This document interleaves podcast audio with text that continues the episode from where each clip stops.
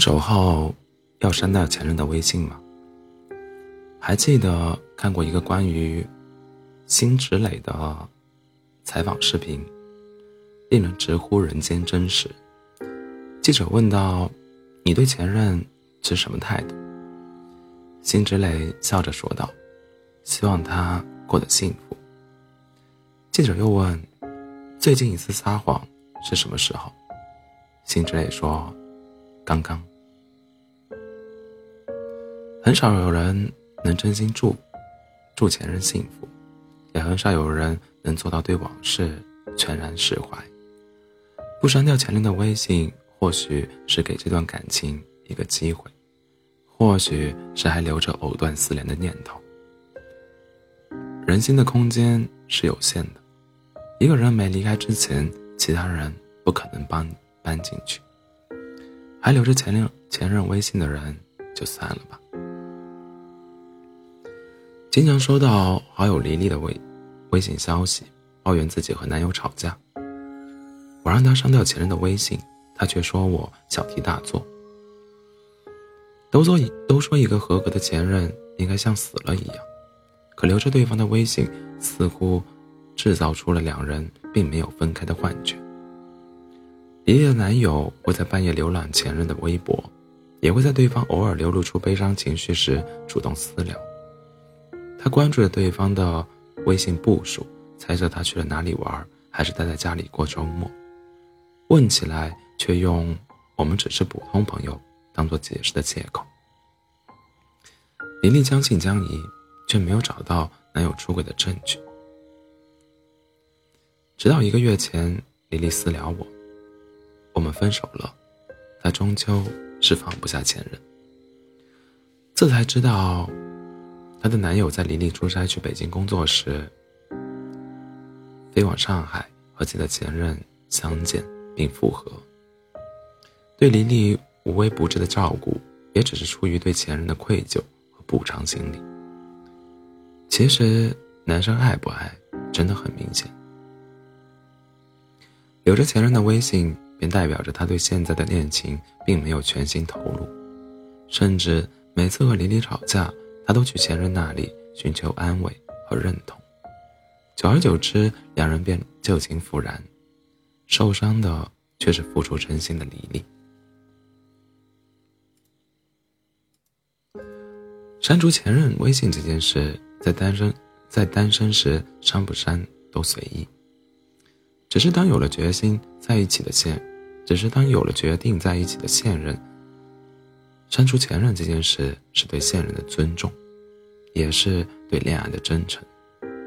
爱情本来就是排他的游戏，对前任清清楚楚，对现任坦坦荡荡，才能拥有纯粹真挚的感情。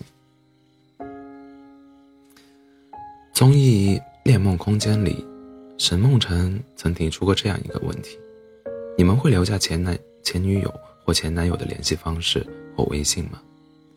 大 S 回答说：“我会完全删掉，我不想给自己留下回头的空间，也不想传达错误的信息。不删除前任的微信，或许是还放不下对方，或许是和平分手没有删除的理由，但无论哪一种，都是对现任的不负责。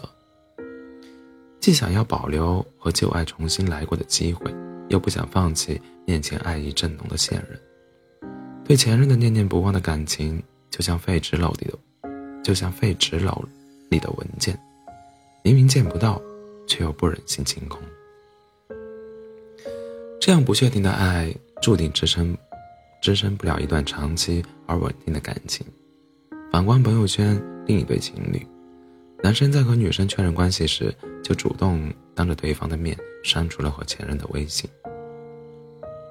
我爱你，这不关任何人的事。真正爱你的人，时间和行动都会给你一个交代。